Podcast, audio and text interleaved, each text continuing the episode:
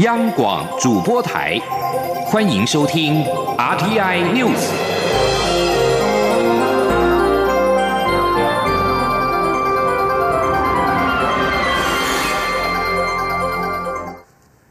听众朋友您好，欢迎收听这节央广主播台提供给您的 RTN News，我是张顺祥。蔡英文总统亲自的颁发二零一九年总统科学奖，总统肯定三位得奖人的卓越研究成果，对台湾的学术声誉以及国际竞争力都有非常大的贡献。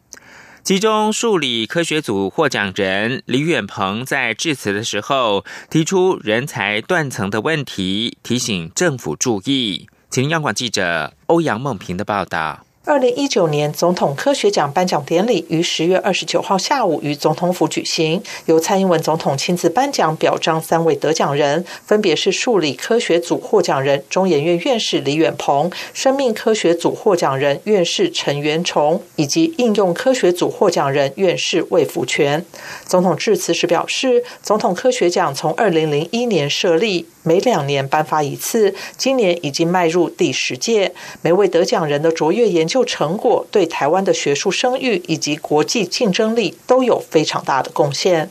总统指出，本届数理科学奖得奖人李远鹏是享誉国际的物理学家，在自由基光谱学、动力学及动态学等领域拥有世界级的学术成果，并为台湾培育出许多杰出的物理化学家。生命科学组得奖人陈元崇将台湾打造成为基因研究重镇，研究出罕见疾病庞贝氏症的新药，拯救了全球无数病患的生命。应用科学组得奖人魏福全。则专研自体及异体组织移植领域，研发多项原创性显微重建手术，改变当今外伤以及肿瘤的治疗方式，将台湾的整形外科技术推至世界顶峰。总统推崇三位得奖人的研究成果，造福人类，推动世界进步，是台湾人的荣耀与典范。他并承诺，政府会持续推动基础科技研究，培育年轻人才。总统说：“我们一定要持续的提升医疗跟科技的实力，让世界看到台湾。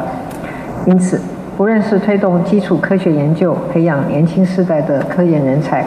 或者是加速科技研发成果的应用跟产业化，每一项我们都会加倍来努力。”陈元崇在致辞时表示，最近一年，台湾推动精准医疗，要做到疾病的预测与预防，目前仍领先全球。相信三年内可以完成这个重大计划。他认为，这不仅是台湾名扬国际的机会，也将增进人民的健康福祉，并为台湾带来许多经济效益。李远鹏则指出，现在想攻读博士的学生越来越少，造成实验室经验传承出现断层，高级人力也缺乏。如果这个问题无法解决，不仅研究无法和外国竞争。国家竞争力也会日渐衰退。他认为应该参考日本及欧洲的制度，在教授下设副教授、助理教授或技术员，才能形成团队与外国竞争。他并为辛苦研究的教授请命，表示他们教出的学生之后进入半导体公司，薪水加红利比辛苦一辈子的资深教授还高，情何以堪？年轻世代面对相差悬殊的薪水，也可能有所抉择，因而造成人。人才的断层，他希望政府注意到这个问题。中央广播电台记者欧阳梦平在台北采访报道。二零二零选举的新闻，民进党二零二零大选力拼总统连任，国会过半。由于蔡英文总统目前声势稳定领先，民进党中央近来针对全台区域立委发动总攻。刚刚从美国返回台湾的行政院前院长赖清德，也正式的投入到辅选工作，与蔡总统分进合集。针对监困或者是拉锯选区，全力的启动浮选，以民进党国会单独过半的目标拼战。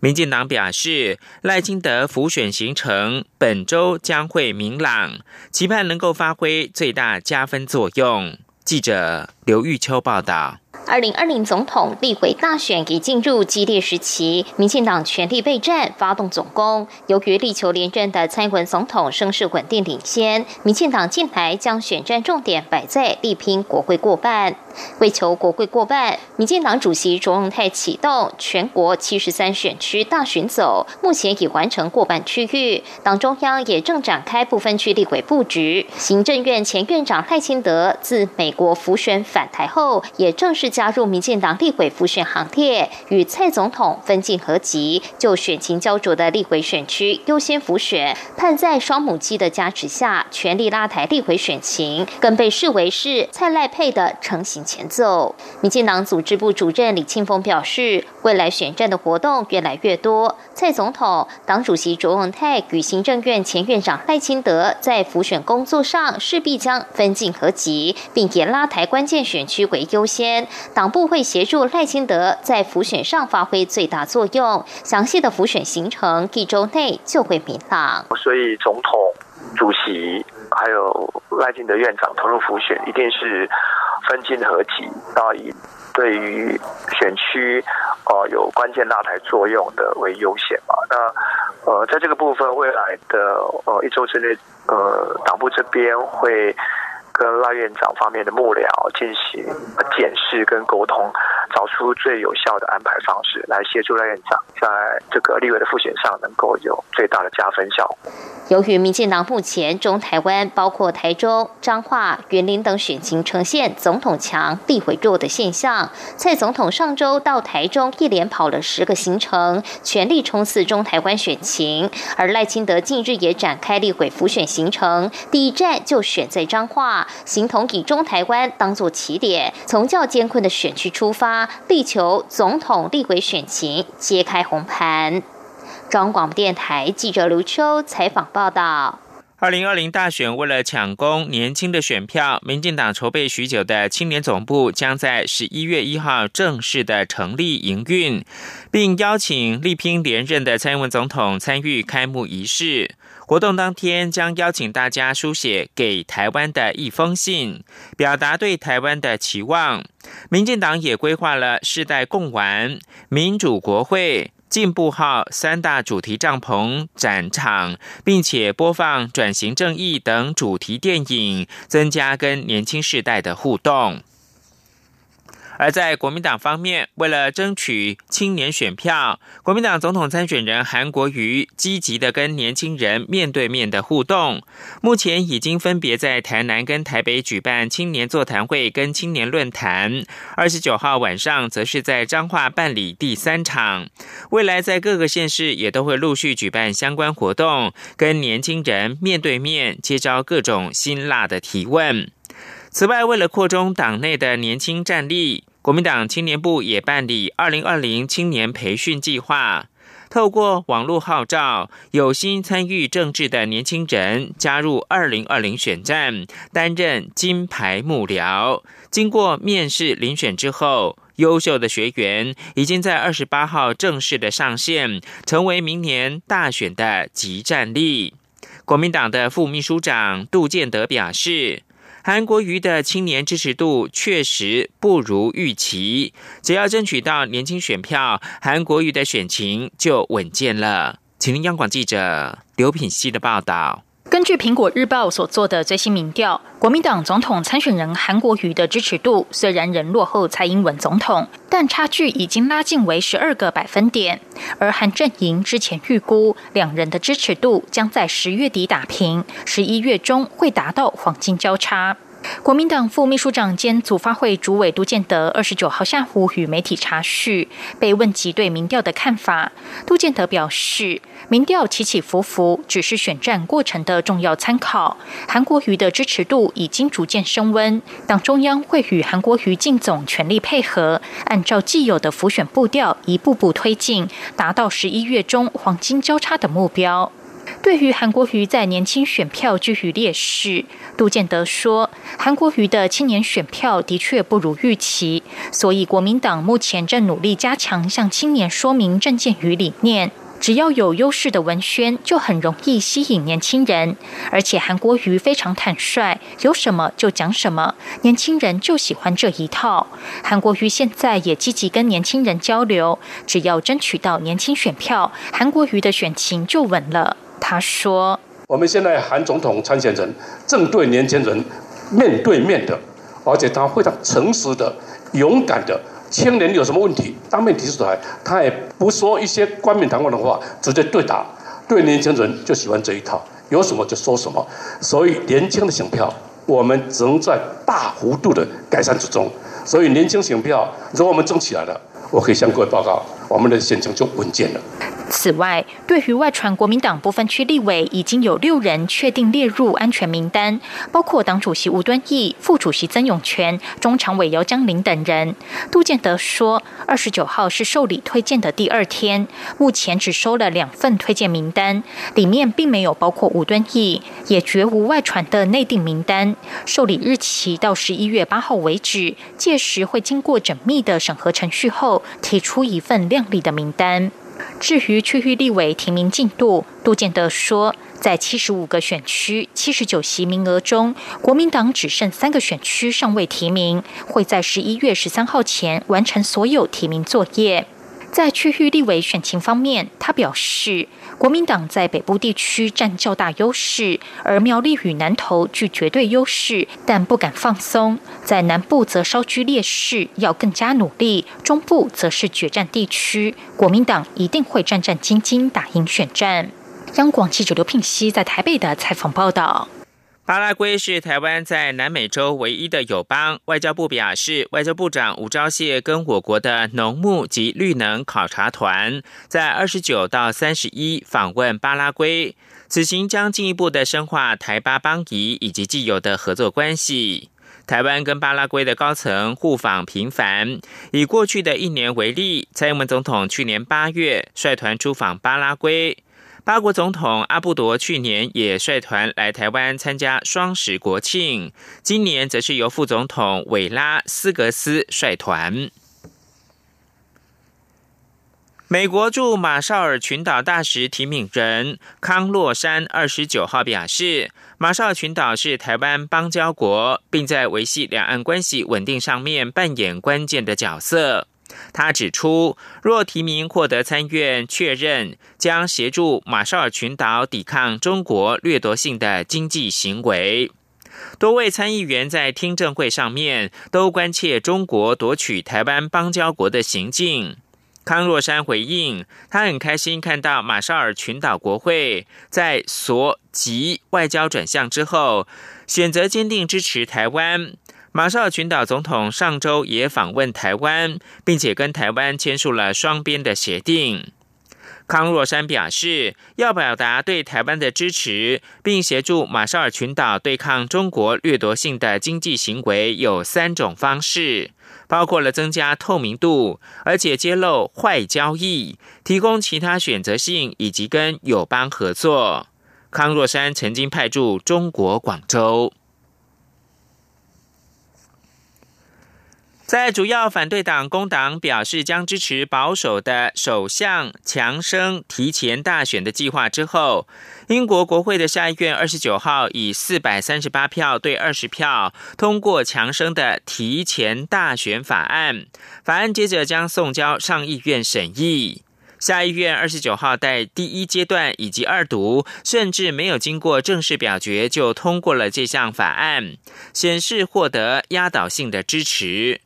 如果上议院也通过提前大选法案，英国将在十二月十二号举行大选。这将是英国近一个世纪以来首次在十二月举行大选。英国上一次在十二月举行大选是在一九二三年。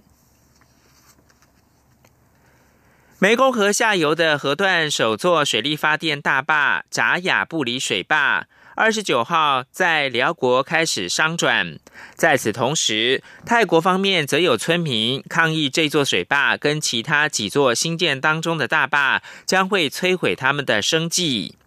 在装机容量万瓦的扎雅布里水坝启用之际，湄公河恰好有部分的区段干涸，成为涓涓细流。即便此时雨季才刚刚结束，但水坝工程跟营运单位都说，流量减少跟水坝无关。扎雅布里水坝商转之后，辽国境内的湄公河下游河段还有至少九个水水力发电厂计划正在新建或者是规划当中。未来贾雅布里水坝将以每个单位两泰铢的平均费率，把百分之九十五的电力卖给泰国。这里是中央广播电台。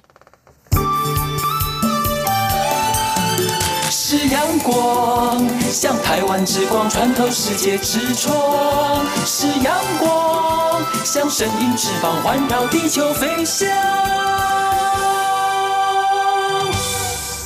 现在是台湾时间清晨的六点四十五分，又过了二十五秒。我是张顺祥，继续提供的是台湾观光协会主办的二零一九台北国际旅展 （ITF），即将于十一月八号到十一号在南港的展览馆登场，一共有来自全球的六十几个国家参展。交通部也掌握良机，携手其他四大部会，共同打造脊梁山脉旅游年国家馆，希望让台湾的山林之美惊艳国际，并且行销观光局明年即将推出的脊梁山脉旅游年。央广记者。吴丽君的采访报道：第二十七届台北国际旅展今年迈入第三十三年，交通部观光局也在这次旅展中携手国军退出役官兵辅导委员会、内政部营建署、农业委员会林务局、原住民族委员会及观光局所属国家风景区管理处，共同打造脊梁山脉旅游年国家馆，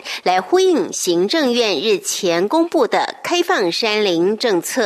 观光局副局长张习聪二十九号在脊梁山脉旅游年国家馆启动记者会上表示，观光局继今年推出小镇漫游年之后，即将于明年展开脊梁山脉旅游年，因此在这次 ITF 国家馆特别选出台湾五大山岳，结合周边独特的天然地景、环境资源、历史古道、部落文化与生。生态步道推出独具魅力的经典游程，希望让台湾的山林之美惊艳国际。张习聪说：“我们将在今年的台北国际旅展展出吉良山脉旅游连国家馆的特展。我们盘点了台湾五大山岳，从雪山山脉、中央山脉，一路到玉山山脉、阿里山山脉以及太平洋沿岸的海岸山脉都有。希望让来自全球六十几个参展国家的。”旅游业界朋友能够进到这个馆来认知台湾的山林之美。以外，我们也希望明年开始推动脊梁山脉旅游年。把一个有益身心健康又可以认知自己国土美景的活动推展出来。张习聪指出，台湾面积虽然只有三万六千平方公里，但是海拔三千公尺以上的高山却有两百六十八座，不仅高山密度傲视全球，数量也远超过日本的十几座。连最高的玉山三千九百五十二公尺，也是东亚第一高峰，包括日。本富士山和纽西兰最高峰 Cook 都得甘拜下风，尤其台湾位处亚热带，却是唯一同时拥有热带、温带和寒带三种山林群像及生态多样性的国家。无论登山、健行或溯溪，都可以一次揽胜，让人流连忘返、惊叹不已。中央广播电台记者吴丽君在台北采访报道。此外，二零一九国际绿色智慧交通论坛二十九号也在台北登场。交通部长林佳龙出席致辞，表示，交通部非常的关心国家未来的智慧运输发展，因此从二零一七年开始就展开了一个四年计划，投入新台币三十亿元来推动。紧接着，在明年五 G 市照商转之后，还将启动新的五年计划，框列六十亿元，希望能够进一步提升全台湾的智慧运输系统。台湾漫画基地今年一月开始正式的营运，文化部在二十九号举办了第三梯次的进驻漫画家成果展，作品融入台湾的宗教、同志、平权、桌游等元素。文化部表示，前两梯次的漫画家已经有作品获得出版社的合约，或者是成功的媒合在饭店以及商旅展出，展现台湾青年漫画家的发展潜力。记者陈国维报道。文化部订定台湾漫画基地进驻计划，今年共分四个梯次征选漫画家进驻漫画基地创作。其中第三梯次的两组漫画家，即日起到十一月二十六号在漫画基地展出进驻两个月的成果。二十七岁的插画设计师吴雅怡，以暗访蒙甲青山宫及行天宫卜卦为主题，再结合奇幻元素及同志平权观念，完成两部名为《道士与他的继承者》以及准确破译的长。长篇漫画作品，我自己本身就蛮支持同志跟相关的议题，因为我会觉得说，因为创作本来就是一种表达想法的方式，那我会希望说，当我表达我的想法的时候，其实我一方面是希望可以跟更多人有共鸣，有个共鸣之后，可能就会有我们会彼此之间，也许会有互动或行动，或者说付诸行动，让事情有一些改变。另一组由漫画家九十九、漫画编剧林猫以及桌游设计师卡德斯组成的进驻团队，开发出《八日回廊》这件作品，是以二战时期的事件为蓝本所创作出的密室逃脱桌游以及前导漫画。透过漫画剧情和游戏规则间的碰撞，让读者或玩家扮演不同阵营的角色，去感受这场为期八天的疯狂旅程。团队将于十一月二号及九号下午举办三场桌游试玩活动。文化部人文及出版司司长陈银芳表示，累计三个梯次的进驻漫画家已产出十件作品，其中叶家伟的《台湾建筑故事》已经获得出版社合约。我们前两梯次的一个漫画家，其中有一位漫画家已经获得出版社的合约，应该最快今年年底或明年年初，他的作品就会出版了。我们也非常开心。文化部强调，为了拓展台湾漫画产业，文化部除了成立台湾漫画基地，今年也推出漫画辅导金，提升台湾漫画与图文创作的能量，同时推动漫画文本结合动画、游戏等跨域发展，期望提升台湾漫画的消费人口。中央广播电台记者陈国伟台北采访报道。串联台三线就有古道、农道、焦山步道的长途步道张之细路，去年五月跟韩国的济州偶来小路签署了缔结友谊步道备忘录。二十九号，双方在济州举行互设标示牌的仪式，象征双方的友谊步道关系正式生效。对于张之细路跃上国际舞台，跨出了重要一步。记者江昭伦来自济州的报道，在客委会副主委杨长正、韩国济州道政府观光局长江荣敦、济州偶来理事长许明淑、千里步道协会执行长钟顺兴共同见证下，浪漫台三线张之细路与济州偶来小路二十九号在济州举行互设标识牌庆祝仪式。未来代表济州偶来小路的蓝色小马造型标志将设置在张之细路明凤古道路段。而代表张之西路的樟树意象古道标志，也将设置在偶来小路十五号小径上，象征张之西路与偶来小路正式缔结友谊步道。济州偶来小路是由徐明俗在两千零六年发起推动。偶来是济州方言“偶类”的音译，意思是连接大街到家门的小路。两千零七年建制了偶来一号，目前全岛共建制二十六条路径，基本上是沿着海岸将全岛环绕起来。由于济州岛是火山形成。因此，沿途可见玄武岩海岸、渔港、乡村、农田等不同景致。每个小径上都有清楚蓝、橘两色丝带，以及木质箭头等指引方向标示。重要路段还有蓝色小马标志牌，并提供徒步旅客在步道护照上盖章留下纪念。每年吸引无数韩国人以及许多世界爱好徒步的游客造访。台湾的张之细路，则是二零一八年才由客委会正式命名，位于浪漫台三线上。北起桃园龙潭，南到台中东市，串联许多古道旧路而成，全长约四百零七公里。由客委会主导，千里步道协会协助踏查整理，已被列为国家级绿色步道计划之一。主要聚落为客家族群，同时也包含泰雅族与塞夏族群。偶来小路发起人徐明书表示，很高兴偶来小路与张之细路终于正式缔结友谊步道。先前他造访台湾张之细路路段时，惊讶台湾的自然风光保存得非常好。虽然张之西路属于深山步道，欧来小路是沿海步道，但正是因为性质不同，交起朋友来才更有趣。客委会副主委杨长正则强调，济州偶来小路建制较早，徒步旅游走得相当成功。张志西路才大致串联建制完成，相关配套正要开始推动。偶来小路的旅游规划做法非常值得台湾借鉴。杨长正说：“尽管济州属于海洋民族，客家基本上是山的民族，但他相信只要走在步道上，就能拉近彼此的距离。”杨长正说：“虽然我们山海的属性不同了啊，不过当我们走在步道上的时候，我想所有喜欢步道的人来说，